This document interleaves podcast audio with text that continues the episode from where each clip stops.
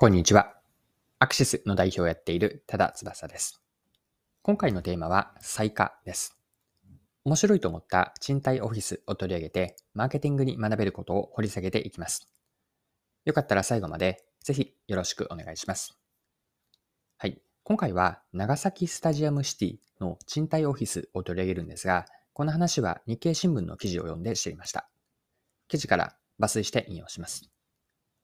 ジャパネットホールディングスは2024年の開業予定の長崎スタジアムシティに長崎県では、長崎県では最大規模となる賃貸用オフィスビルを建設する。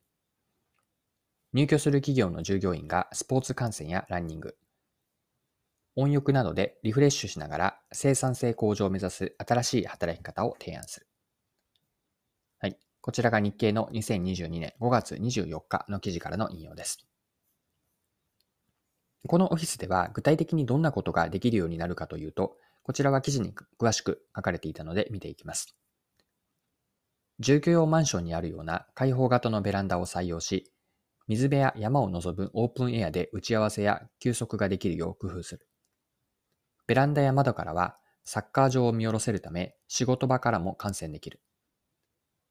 試合がない日にはサッカー場のグラウンドや観客席を入居者に開放する。スタジアムシティ内の飲食店から料理を持ち帰れるほか、休憩時間に競技場のコンコースを使ってランニングやウォーキングなどができる。複合施設内に温浴施設も設置する予定だ。はい、ここまでが記事です。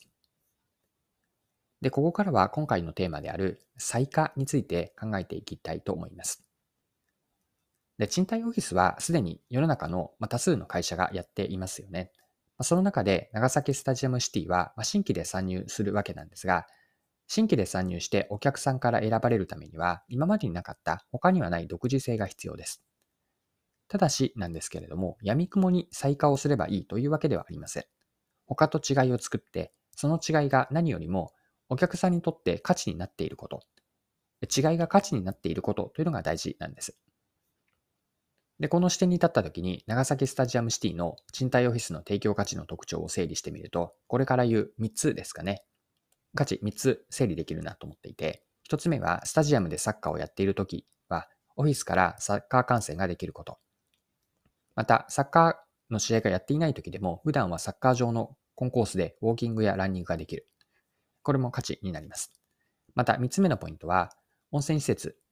が併設されているので、まあ、すぐに入りに行けると。まあ、いずれも今3つ挙げたんですが、一般的な賃貸オフィスにはない特徴なんです。仕事中の気分転換になり、仕事に集中できたりとか、また同僚とのコミュニケーションにつながるなど、まあ、社内が活性化する価値もあります。で、今回の事例からもう一歩掘り下げたいのは、再化を作っている源になっているものですね。いわば源泉は何かなんです。何を持っている、あるいは何をやっているから再開につながっているか、これを源泉と見立てています。長崎スタジアムシティの場合は、もともとあったサッカースタジアムの隣という立地がこの源泉に当たると思っていて、またプロサッカー球団とかサッカー場という資産が再開の源泉となって、オフィス入居の企業や従業員への価値につながっているんです。で、最後に学びとして持続的な再開を作るために、これから言う次のようなことをチェックポイントにしてみるといいんですが、これが今回の学びの部分になるのかなと思っています。まあ、最下から勝ち筋をどうやって見極めるかというところが学びになるんですが、ポイント3つあります。